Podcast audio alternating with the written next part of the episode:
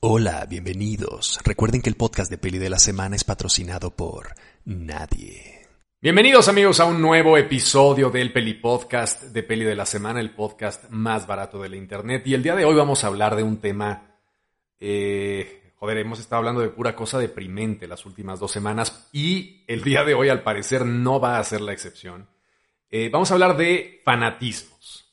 ¿Por qué? Porque últimamente eh, en estas dos semanas que han pasado, me he encontrado con manifestaciones muy radicales de fanatismos en muchos niveles. En muchos niveles. Algunos relacionados con Peli de la Semana, otros relacionados con, bueno, nuestro evidente fanatismo político que en México al menos, no sé de, dónde sean eh, ustedes los que me están escuchando ahora mismo, pero eh, en México el fanatismo político también está en una fase muy destructiva, muy polarizante y muy violenta. Y luego también el fanatismo social en sí. Entonces voy a tratar un poco de eh, elucubrar primero, dilucidar qué carajos es el fanatismo en varias de sus facetas, poniendo algunos ejemplos. Y luego preguntarnos realmente en qué punto estamos parados respecto a eh, nuestros propios fanatismos, porque es evidente que todos cojeamos de esta misma chingadera, aunque tratemos de negarlo, aunque tratemos de vernos medianamente objetivos.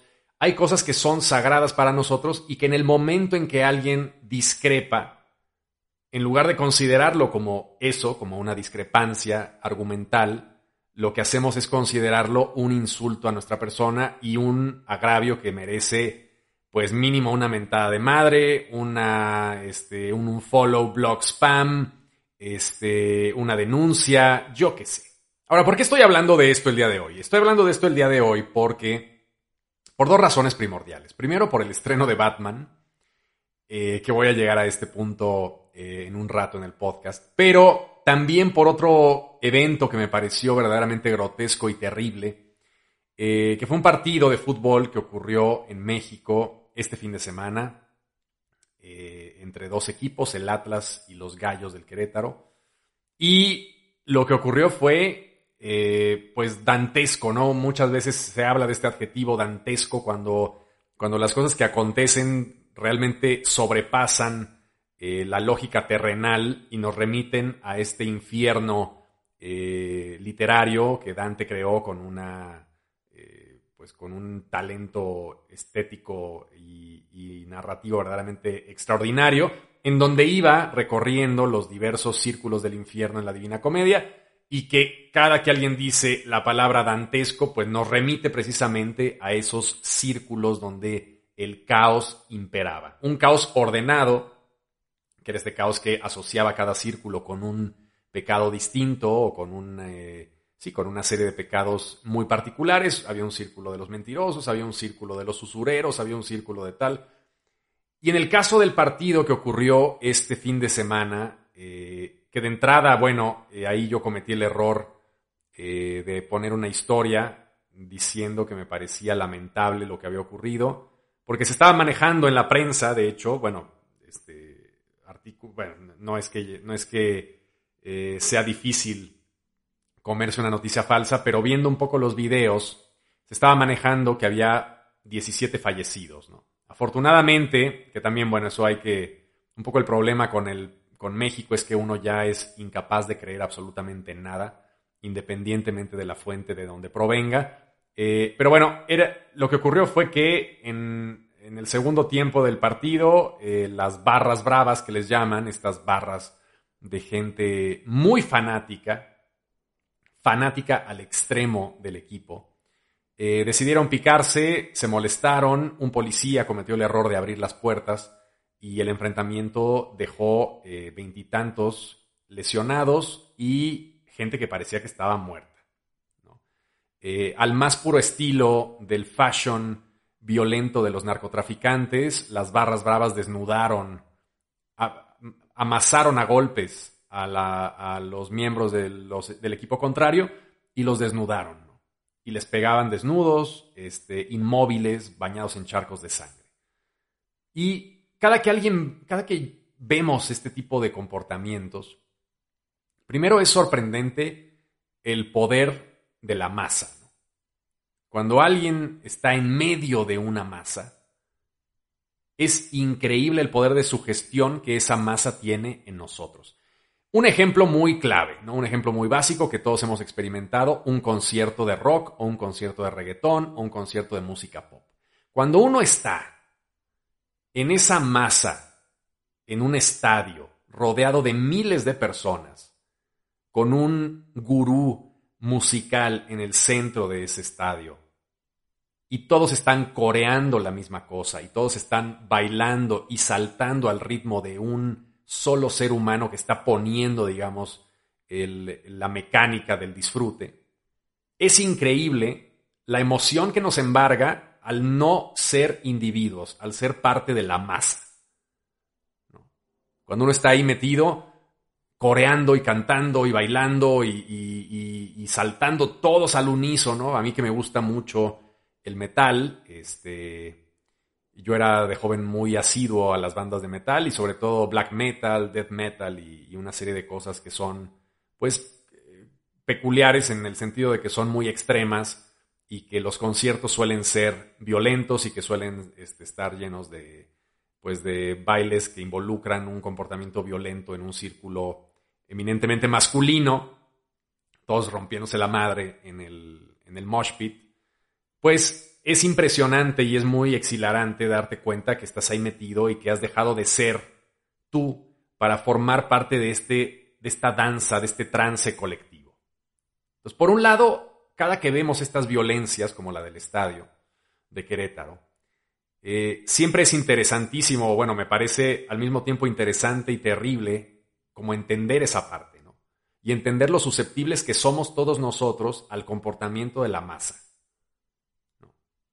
Estos eh, comportamientos masivos que han sido, pues, políticamente eh, muy utilizados a lo largo de la historia de la humanidad, en la Revolución Francesa, en las guerras, siempre este colectivo que va moviéndose, castigando, eh, cortando cabezas, eh, en el caso de los ejércitos, todos con un fin determinado, anulando al individuo y potenciando a la masa, pues es algo que siempre me ha parecido como muy impactante. Pero por otro lado, está el componente del fanatismo. Porque cuando se ve en frío lo que sucedió, cuando uno no forma parte de ese comportamiento de masa, de esa violencia infundada, pero en las mentes de estos seres humanos, fundada en el hecho de que se ataca al equipo y que el equipo es lo más sagrado. Un poco veía yo imágenes este, de los hospitales.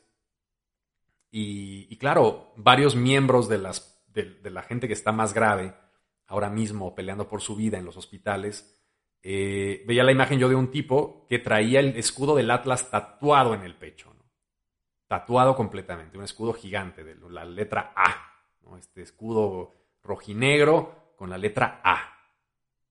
Digo, qué fuerte, ¿no?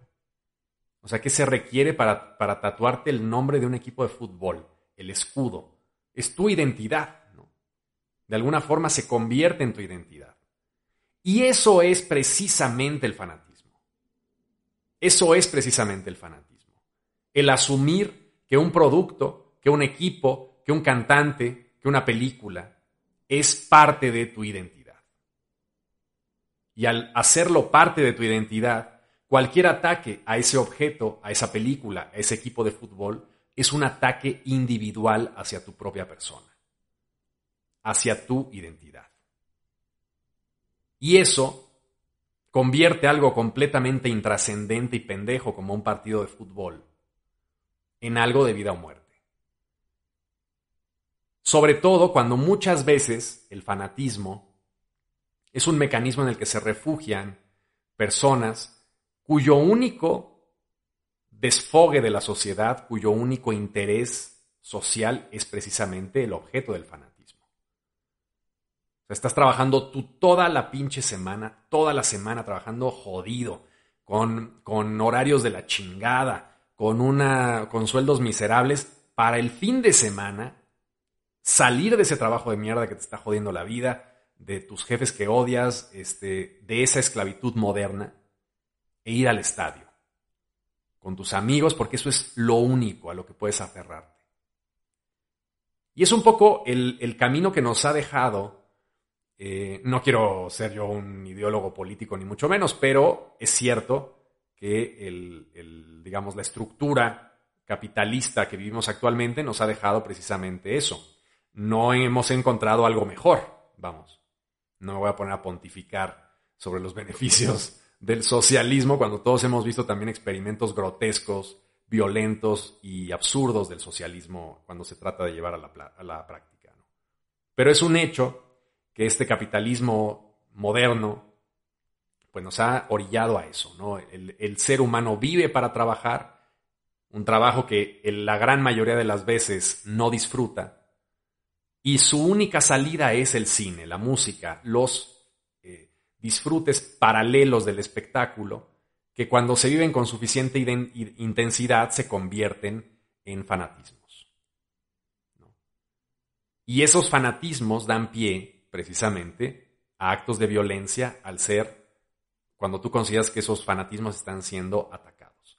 ¿Por qué le molesta tanto a la gente, por ejemplo, a los rockeros, que alguien escuche reggaetón?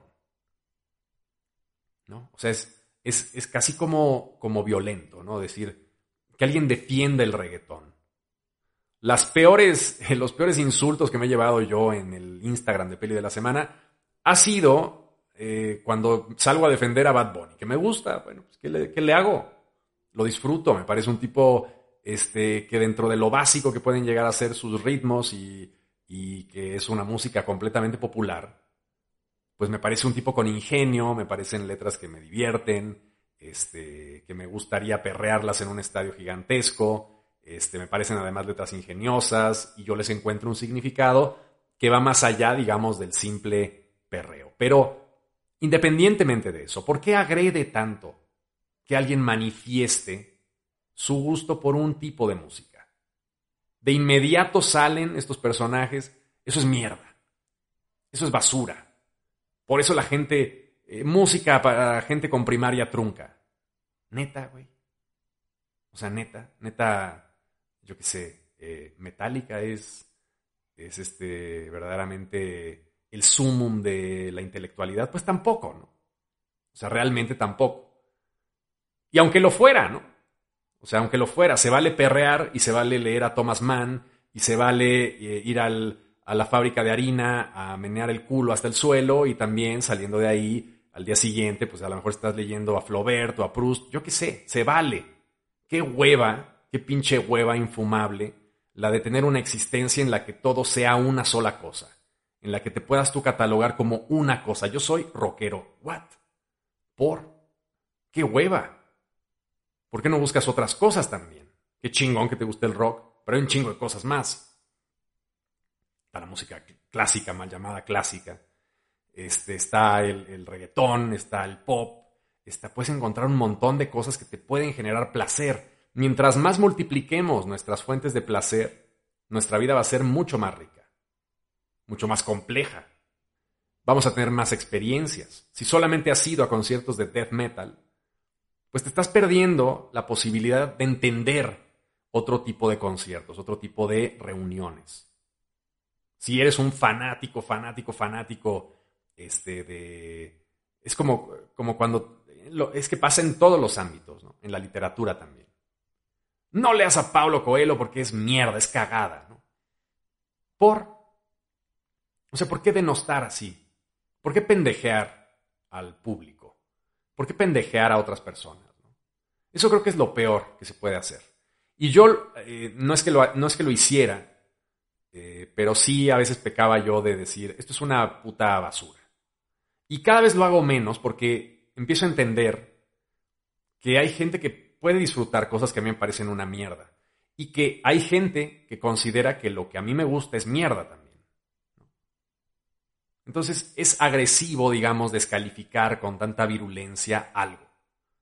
Y eso viene dado precisamente porque, por el fanatismo inverso, ¿no? O sea, yo soy muy fan del rock y no concibo que una letra pop pueda tener algo de eh, inteligencia detrás de ella, ¿no?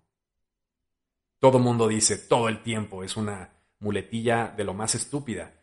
Hacer pop es una fórmula, cualquiera puede hacerlo. Bitch, neta, todo el mundo sería millonario, cabrón. Pues si todo el mundo está todo el puto rato tratando de hacer la nueva, este, la nueva canción pop, ¿no?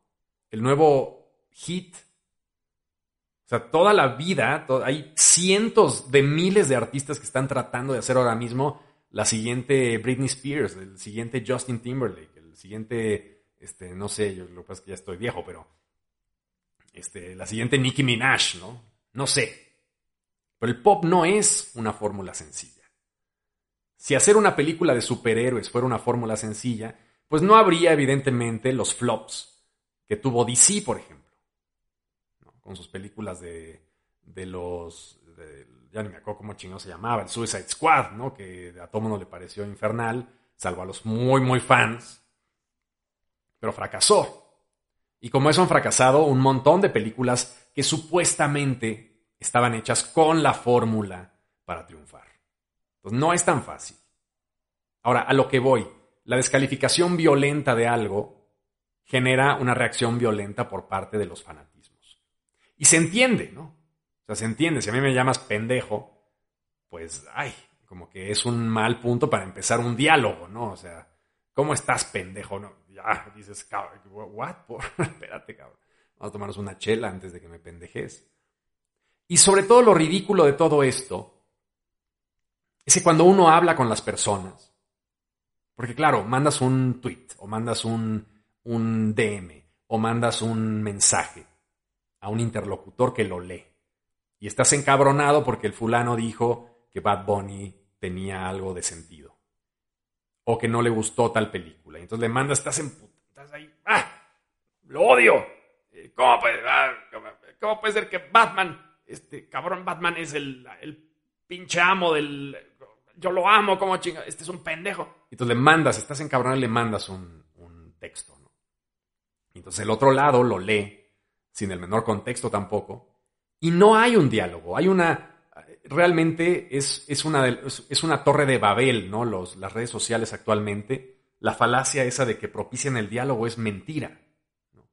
Lo que propician es un diálogo de sordos, monólogos interiores de una multitud de personas que están tratando de eh, validar su punto de vista. Entonces, claro, yo publico una crítica y alguien quiere validarse a sí mismo atacándola, ¿no? Pero no, me, pero no es que me pregunte, oye, que, bueno, tampoco, tampoco todo el mundo es así, pero en los casos más radicales no es que digan, oye, pero ¿por qué no? O sea, no, no estoy de acuerdo, sino, ah, qué pendejo. El otro día que fui a ver, precisamente, y por eso estoy haciendo este podcast, fui a ver la, película de Batman, la nueva, la de Matt Reeves, con Robert Pattinson, que, por, que, además yo iba con toda la intención del mundo de que me gustara. A mí me gusta un chingo Batman, es mi superhéroe favorito. Este, desde niño tengo los cómics en donde le rompieron la espalda este, a Bruce Wayne. Eh, o sea, sí he seguido, digamos. Ya no, ya no compro cómics, pero este, los compraba y era muy fan. Y me gusta, vamos, es dentro de las franquicias de superhéroes creo que es la que más disfruto y a pesar de que ha habido cosas, incluso las de Schumacher, que son eh, tan kitsch, digo, mira, estas películas igual en 20 años se revaloran precisamente por lo tremendamente kitsch que son, ¿no? Pero independientemente de eso, el punto es que fui a verla con todas las ganas, ¿no? De decir, oye, eh, pues es, mi de las pocas eh, franquicias de superhéroes que me gustan, o que casi siempre sale alguna película que me gusta y a pesar de que, por ejemplo, no me gusta la última de Nolan, este, y la primera tampoco es que me fascine, eh, pero bueno, el punto es que algo encuentro en. Y bueno, fui, y además Robert Pattinson ahorita, que es un personaje que ha sabido escoger muy bien sus roles, me parecía que estaba en un muy buen momento como para ser Batman. Dije, mira, es una buena idea que ahora, después de haber trabajado con Claire Denis, con los Savvy, este, que ha hecho varias cosas independientes de mucho valor, que ha trabajado con, con Eggers en The Lighthouse. O sea, es un tipo que ha sabido escoger muy bien sus proyectos. Y dije, mira, es un buen momento para que sea Batman, seguramente estará buena, es un tipo en el que yo confío actoralmente. ¿no? Y, me, y no me gustó. O sea, simplemente sentí que, la, que era una película pésimamente editada, a pesar de que dura tres horas, los cortes son completamente abruptos, como de pues casi como de, proyecto estudiantil. Este, terminas una escena con, con Batman y cortas y luego está él mismo en otro lugar eh, hablando al inicio, ¿no? O sea, son, son como errores, digamos, como muy básicos de edición que me sorprendió encontrar. Ahora, independientemente de eso, también la trama es, adolece pues, de un montón de cosas de cursilerías. Este, los diálogos parecen sacados de un manual este, del diálogo, de lo, de lo solemne de los superhéroes.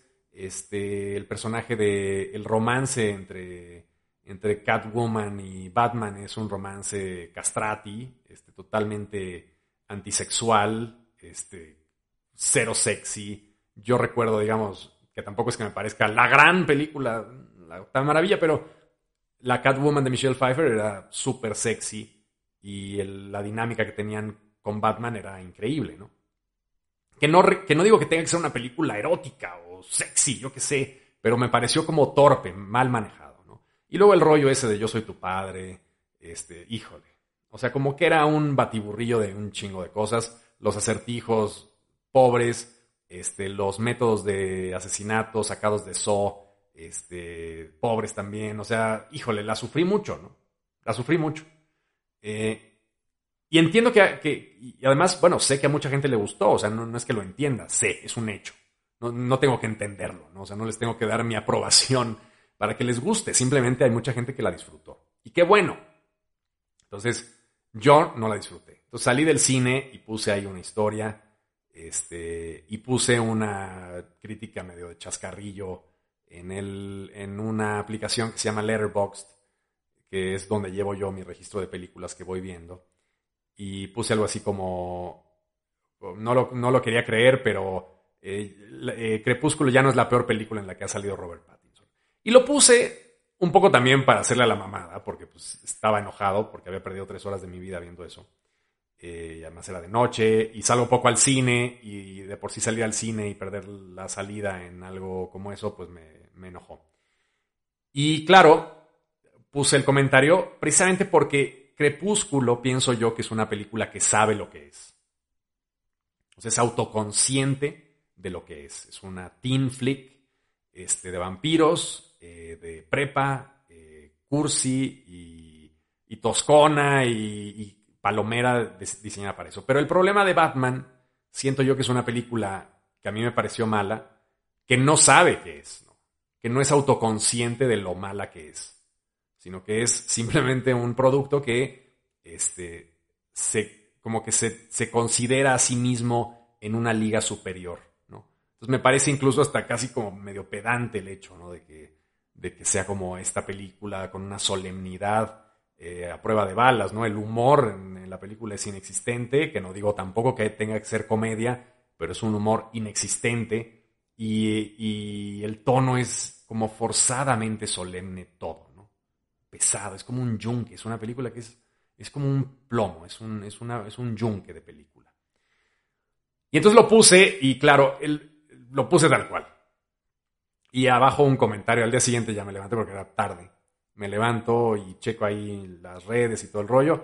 Y veo y, un tipo me puso así como, no puede ser que seas tan pendejo, ¿no? Y un poco el, el, lo que me sorprendió de todo eso es que la gente empezó a reaccionar agresivamente contra mí, sin haberla visto, porque yo fui a la función de los asquerosos influencers, estaba yo rodeado de influencers tan asquerosos como yo, este, en una sala de Cinépolis y me quedaba claro que nadie la había visto antes. La prensa, me habían invitado a la función de prensa el viernes y no había podido ir. entonces fui a la del lunes, en, que era la función de los influencers. Entonces la había visto muy poca gente. Entonces el, güey que me pendejeó no la había visto. Pero el fanatismo, digamos, asociado al superhéroe ya contaba como algo ineludible. O sea, es gente que ya sabe que le va a gustar antes de haber visto la película. Yo espero que algo me guste, porque siempre espero que algo me guste. Me caga que las películas no me gusten, me molestan, ¿no? No encuentro el menor placer en hablar mal de una película. Me gusta mucho escribir sobre algo que disfruto para recomendarlo y que más gente lo pueda ver. Pero hablar de algo malo, hablar de algo que no me gustó, es casi como una derrota para mí. O sea, lo siento como agresivo porque no quiero tampoco pendejear a nadie. Eh, y sin embargo sí quiero decir que me pareció mala, ¿no? que por qué juegan conmigo de esa manera, ¿no? Me siento como traicionado, ¿no? Cuando yo veo una mala película, me siento como agredido. Como, como que digo, ay, ¿por qué estoy perdiendo el tiempo en esta pendejada? Este, pueden hacer otras cosas y estoy aquí y, me están timando. Eh, no sé, como es, es, es, una mini traición, ¿no? Ver una película mala.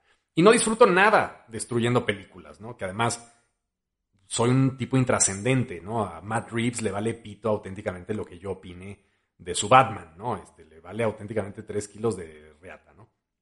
Pero el problema es que eh, la gente se lo toma muy personal. Y de inmediato, pum, viene la flama. Y viene el insulto y viene tal. No hay una intención como de comprender, sino la intención es decir, esto está bien. Además, como si yo tuviera la menor autoridad moral para calificar lo que fuera. Ni moral, ni técnica, ni nada. Es simplemente un gusto personal. ¿no? Al día siguiente hizo una historia aclarando eso, porque claro, este, que es algo muy elemental, vamos, o sea, eso eh, parecería yo que estoy hablando con el patio de la secundaria, que no debería de ser así, pero realmente también uno comprueba conforme se va haciendo viejo que la gente no crece, ¿no? Es algo, es algo que he llegado a comprobar eh, a lo largo de mi historia, porque finalmente todas estas pasiones que se exhiben en el patio de la secundaria cuando estás mentándole la madre a alguien porque no le gustó algo, pues son las mismas pasiones con las que la gente se conduce cuando es adulta, hasta peores. Entonces todo, todo, todo mundo se vuelve fundamentalista, este, te vuelves un viejo mañoso, eh, cerrado, te cuesta trabajo entrar a cosas nuevas, o sea, realmente la gente no solamente no crece, sino que se va encasillando cada vez más en sus propios prejuicios. Entonces, yo siempre trato, a pesar de que fallo, de como, como tratar de entender el otro lado y, bueno, un poco oyendo también las cosas que apreciaron de la película. Este, bueno, comprendo un poquito por dónde van, ¿no? Mucha gente es muy fanática de los cómics y lo que hace muy bien la película es recrear esa atmósfera como muy sucia de los detective comics, ¿no? Porque realmente Batman es un, es un personaje noir eh, de cine negro, que es un superhéroe de cine negro, prácticamente, ¿no? Que es al mismo tiempo un detective. Por eso salía en Detective Comics, DC. Y entonces, claro, eh, toda esa furia que genera el fanatismo elimina cualquier posibilidad de diálogo. Porque claro, a mí tampoco me gusta platicar con alguien que ya de entrada me dijo, hola pendejo, ¿cómo estás? O sea, no va por ahí la cosa.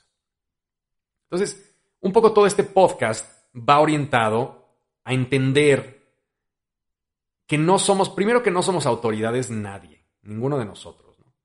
Que muchas veces se le otorga autoridad a personajes que tienen ciertos seguidores, pero que su, pero que su opinión vale lo mismo que vale la opinión del vecino. O sea, Guillermo del Toro, por ejemplo, que es nuestro santón, este, que a todo, bueno, no a todo mundo, ya el otro día comprobé que ni siquiera a todo mundo le cae bien Guillermo del Toro, porque puse algo así como un meme diciendo, ah, es que eh, Guillermo del Toro, eh, creo que nadie lo odia o no sé qué, y abajo me pusieron comentarios de, pero viste cómo firmó la petición contra Roman Polanski, a favor de Roman Polanski en el 90 y algo. Dije, Dios mío, ya ni, ya ni yo traigo ese track de, de, guardarme todos los pecados de la gente en una libreta para que cada que alguien hable de ellos se los saque, ¿no? Sobre todo además de una, eh, un, un como era un documento en el que trataban de apoyar a Polanski porque lo habían detenido en un festival.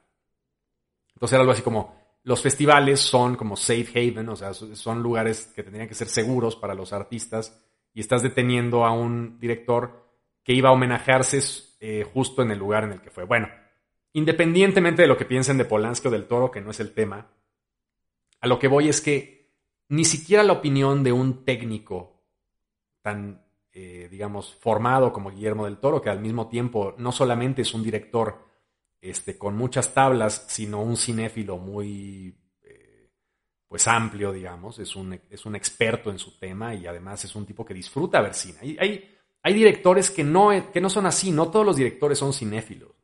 Alguna vez entrevistaban a Fellini y él hablaba de que ya casi no iba al cine.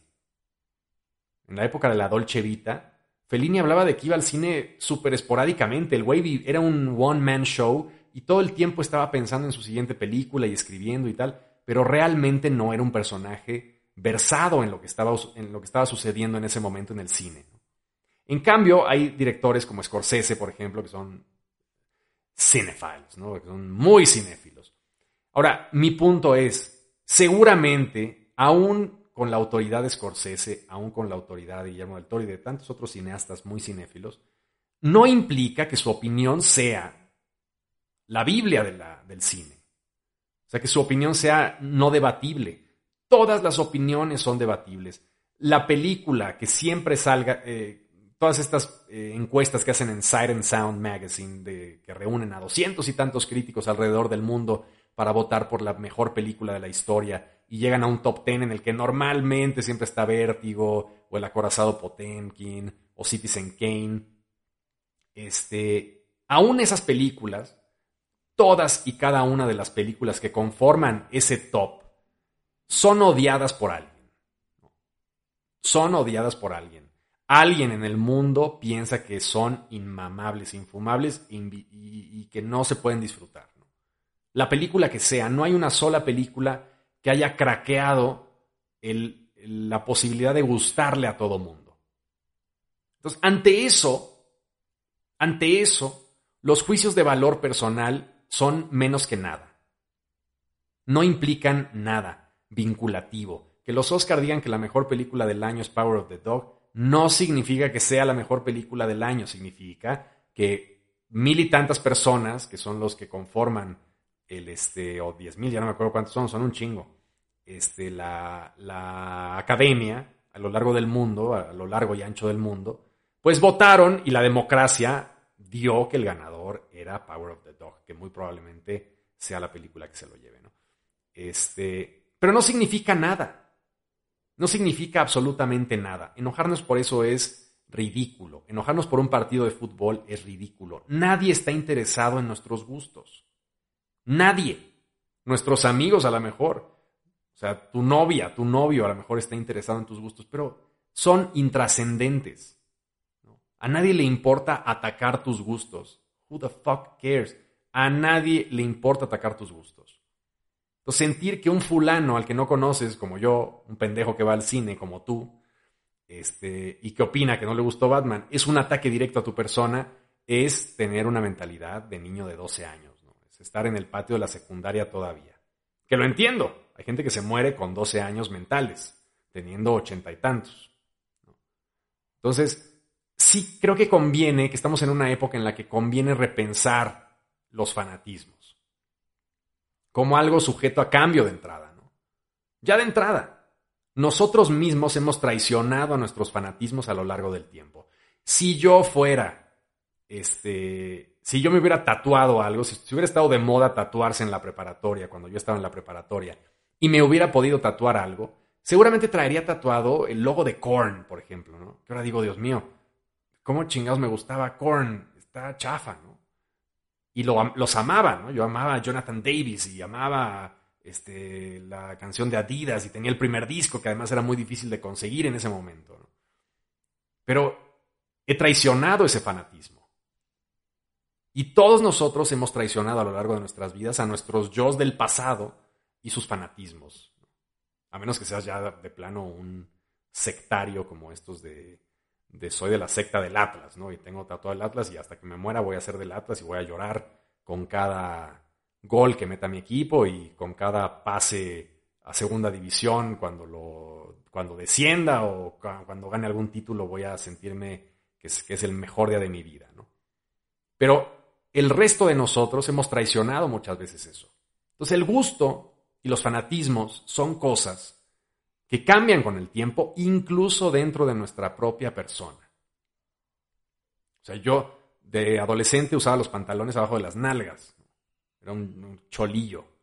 Y ahora este, uso skinny jeans. Y, y claro, vamos cambiando como personas. No somos las mismas personas que éramos en un tiempo determinado. Entonces, juzgar los gustos de los demás ya de por sí es ridículo. Por eso, no hay nada peor que un crítico que pendeje a la gente que le gustan ciertas cosas. No hay nada peor que un ser humano que pendeje a alguien que disfruta el reggaetón, por ejemplo. Sin tomarse además la molestia siquiera de experimentarlo, ¿no? El 99% de la gente que critica a Pablo Coelho no ha abierto un pinche libro de Pablo Coelho en su vida. Yo tampoco. Pero al menos yo no lo critico porque sé que no lo he leído. Digo, bueno, a lo mejor en una de esas me gusta, ¿por qué no? No lo he leído, no he tenido el gusto o el disgusto de leerlo, pero ni siquiera lo han experimentado, ¿no? Entonces creo que hay que moderar un poco esa parte de los fanatismos y tratar de entendernos a nosotros mismos como animales que van mutando en su forma de percibir la realidad y en su forma de disfrutar la realidad. Y creo yo que la clave de todo esto, para evitar sentirnos agredidos por algo tan pendejo como una crítica de cine o tan pendejo como un gol, es considerarnos a nosotros mismos como falibles. Considerar que nuestros gustos pueden tener ciertas fallas y que podemos incluso cambiar en un futuro. Considerar que los gustos no nos definen, que un equipo de fútbol no somos nosotros, que yo no soy Fellini, que si se incendia la última copia de la Dolce Vita va a ser una tragedia, pero voy a poder seguir existiendo como ser humano. O sea, no definirnos a través del gusto, a través de las cosas. Yo sé, evidentemente sé, que yo, mi identidad está compuesta en torno a un grupo de gustos. O sea, yo sé que me gusta cierto tipo de cine, intuyo que hay películas que no voy a disfrutar y entonces me alejo de ellas antes de verlas, pero me puedo equivocar. Y de repente encuentro cosas que me parecen este, dignas de alabanza en películas en las que no hubiera esperado absolutamente nada. Nada. Y esos momentos son maravillosos. Esos son los mejores momentos de la vida. Cuando, algo cuando encontramos algo maravilloso en algo que pensamos que era una mierda. Qué gloria, qué epifanía eso, ¿no? O sea, abrir un... es una puta mierda. Voy a abrir aquí esto. Y lo escuchas y dices, ah, cabrón, qué pedo. ¿Por? Esto está buenísimo. ¿Por qué no lo había escuchado antes? En cambio, si te cierras y estás todo el tiempo viendo las mismas ocho películas de Fellini y diciendo que es eh, Dios, que bueno, pues sí es un tipo muy cabrón, y no te abres algo más, otras experiencias, pues tu vida va a ser delimitada por el, pequeñísimo cúmulo de gustos que has eh, asumido como tu eje rector vital. Qué triste. No, yo, yo no. Es que vamos, sucede en todos los ámbitos, ¿no? Yo no, yo no como este criadillas, ¿no? Estos, bueno, ahí no sé si hay alguien animalista en este, en este chat, pero sálgase antes de que, de que escuche lo que voy a decir. Pero las criadillas, ¿no? Que son eh, órganos reproductores. Y entonces dices, ah, no, lo que asco, ¿no? Pero luego los pruebas y dices, ah. O los chapulines, que dices, ah, ¿cómo puede ser? Los gringos, ¿no? Ah, los insectos, qué horror. Los pruebas y dices, ah, se los das a comer sin que se enteren qué coño es. Y ya que les dices, dices, ah, wow. ¿no? Entonces, abrirse, eso es la, realmente la, el, vivir es una aventura que tiene mucho que ver con nuestra capacidad de abrirnos a nuevas experiencias. Y vamos, no estoy diciendo que lo probemos todo. También uno tiene que reconocer que hay cosas que pues no le gustan. Y mi gusto no es tan amplio como para como para que me encanten ciertas películas que ya sé que no me gustan. Bueno, ni modo. Pero trato de tener una visión, a pesar de que siempre fallo, y que muchas veces fallo, porque también yo soy igual de cerrado que muchos. Este, trato al menos como de, ah, de forzarme a tener una visión un poquito más amplia y de repente ver alguna cosa que no espera nada de ella y encontrar probablemente que no valía la pena que la viera, pero de repente ocurren estos pequeños milagros en donde uno se encuentra a sí mismo disfrutando cosas que no había disfrutado nunca y entonces se abre una nueva puerta de placer. ah, como nunca había probado yo esto, como nunca había yo visto esto. Qué maravilla. Y eso es justo de lo que se trata la pinche vida y no de criticar y no de este, demonizar ni satanizar los gustos de los demás. Entonces, mandemos un poco a la chingada a los fanatismos que nos hacen que nos limitan. Realmente no hay nada más limitante que un fanatismo. Yo solo voy a ir a ver el Ficunam porque el cine comercial es la mierda. ¿Por qué, güey? O sea, no, no, ganas nada. Te estás limitando tú. O sea, pobrecito de ti. Yo nunca voy a ir al Ficunam porque son unos snobs, unos... Bueno, tú te lo pierdes, ¿no? Tú te lo pierdes, te estás perdiendo un cine que solamente puedes ver ahí y que eh, pues lo estás dejando pasar por una serie de prejuicios y de complejos de inferioridad que tienes ahí interiorizados. No, no lo hagas. te recomiendo que vayas a verlo. Y que al mismo tiempo también veas cine pop, porque también hay cosas que valen la pena ahí. En fin, ese era un poco mi intención con este episodio que llegó un poco tarde, pero que llegó, porque me voy a forzar, pase lo que pase, a que el podcast siga saliendo semanalmente, aunque me tenga que desvelar, aunque tenga que cancelar cosas. Esto tiene que seguir y esto tiene que crecer. Así que gracias por acompañarme en una nueva edición del Peli Podcast de Peli de la Semana. Nos vemos la próxima semana con algún otro tema en lo que logro empujar lo suficiente esta serie que va a salir también aquí en este maravilloso podcast sobre... No, ni les voy a decir sobre qué, para que sea sorpresa. En fin, les mando un abrazo, váyanse a echar una chela en mi nombre, a mi salud, a menos que estén escuchando esto a las 10 de la mañana en el trabajo, cosa que ya no es tan recomendable, pero les mando un abrazo y nos vemos la próxima semana. Hasta luego. Este fue el podcast de Peli de la Semana, el podcast más barato de la Internet. Y recuerda, el podcast de Peli de la Semana es patrocinado por nadie.